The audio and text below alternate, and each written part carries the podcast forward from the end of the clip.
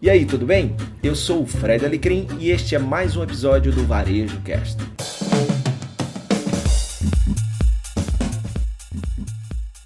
Hoje eu quero falar um pouquinho neste episódio sobre. Primeiro, te, te perguntar, né, te questionar. Você tem percebido mudanças no consumidor? Eu tenho nessas andanças aí pelo país e também fora do país e junto com alguns estudos que eu venho fazendo já há um, um tempo, percebendo que as necessidades do consumidor elas continuam, as principais continuam as mesmas, certo? Lembrando que é aquilo que eu falo muito, trago inclusive isso no meu novo livro, Pare de Vender Assim, que dentro de cada consumidor há um ser humano. Logo, a necessidade do consumidor são as necessidades que um ser humano tem, certo? Agora, as necessidades básicas, elas estão sempre ali, elas não mudam. O ser humano quer, ele tem aquelas necessidades. O que tem mudado e muito é a forma de atender essas necessidades. Muitas marcas têm usado a inovação para encontrar soluções cada vez mais conscientes que vão ao encontro dessas necessidades, resolvendo essas necessidades de maneira melhor, mais inovadora, mais criativa e entregando mais e melhores resultados. Então, a grande questão é: você tem percebido isso? Afinal de contas, eu tenho falado que existem três principais crises no mundo dos negócios. A primeira é a crise de consciência, ou seja, ter elevado o meu nível de consciência ao ponto de perceber o que está acontecendo ao meu redor, no mercado, no mundo, quais são as necessidades que eu preciso atender hoje, para onde o consumidor está apontando, como ele quer ver essas necessidades atendidas, para que você, como negócio, consiga atender essas necessidades e continuar relevante na vida dele. Também a consciência para o ponto de vista de entender o real papel de ter um negócio. Que ter um negócio não é, nunca foi, nem nunca será binário. Ou você ganha dinheiro, ou você faz bem para o mundo. Na verdade, eu acredito que essas duas coisas caminham lado a lado. É possível sim ganhar dinheiro e fazer bem para o mundo.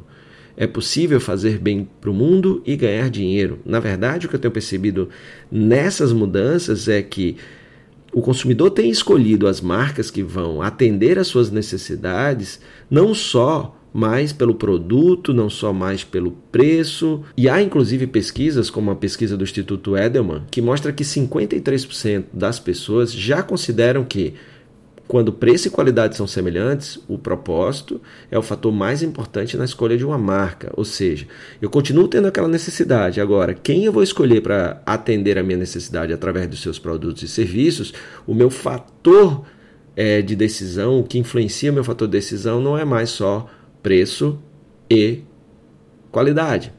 E isso tende a aumentar cada vez mais.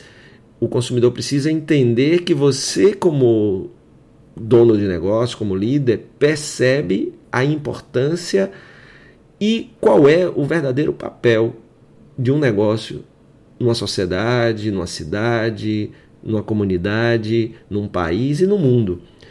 Então, é possível sim Pesquisas já mostram isso, tem muitas empresas que têm esse lado é, do capital consciente, do capitalismo consciente, que tem esse lado do fluxo de caixa alimentando o fluxo de causa, que é o impacto é, dessas soluções que ela cria para atender as necessidades do, do mundo, mas também quanto mais fluxo de causa, tem percebido que influencia o aumento do fluxo de caixa.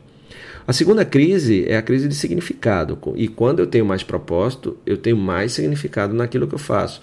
Como também o consumidor, esse consumidor consciente, é, ele quer perceber que faz sentido comprar com você e que você, ao oferecer o seu produto ou serviço, está indo além do lucro. Não há problema em desejar o lucro. O problema é que este seja o único desejo.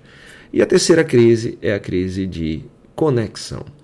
É preciso que os nossos negócios utilizem cada vez mais ferramentas e o elemento humano para se conectar verdadeiramente com as pessoas, com um interesse genuíno nessas pessoas, com um interesse verdadeiro de ajudar essas pessoas. Só entendendo o seu real problema, sua real dor, sua real necessidade e principalmente como ela vai querer que aquela necessidade seja atendida, é que o negócio vai poder desenvolver soluções conscientes e afetivas, ou seja, que tragam realmente transformações para quem comprar o produto, para quem trabalha na empresa e para o próprio negócio e, claro, para o mundo. E aí, então você já está consciente disso? Então, resumindo, lembra, as necessidades básicas do cliente elas não mudaram. Agora, como atendê-las, sim.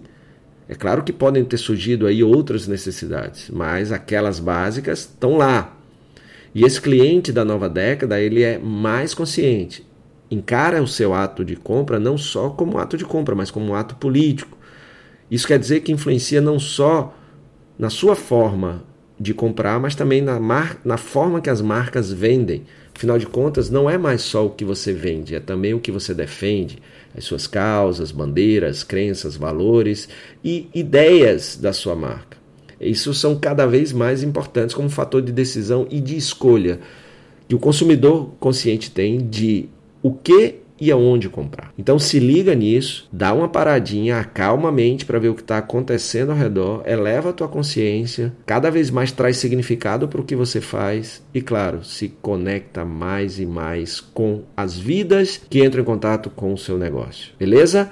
A gente ainda vai falar mais sobre isso e se você quiser se ligar um pouquinho mais profundamente nesse conteúdo, eu e meu amigo Kiko Kislansky, nós acabamos de lançar um livro chamado Pare de Vender Assim, e a gente fala exatamente sobre essa pegada mais humana nas vendas, uma pegada necessária para atender de uma forma bacana as necessidades desse consumidor mais consciente. Tá bom? Então é só você estar tá nas principais livrarias do Brasil, também está na Amazon no site da editora Voo, que é a editora querida é, que abraçou aí o nosso projeto. E se você ler e gostar, espero que você comente aí, beleza? Valeu! Muito obrigado pela sua companhia em mais um episódio do Varejo Cast e até a próxima.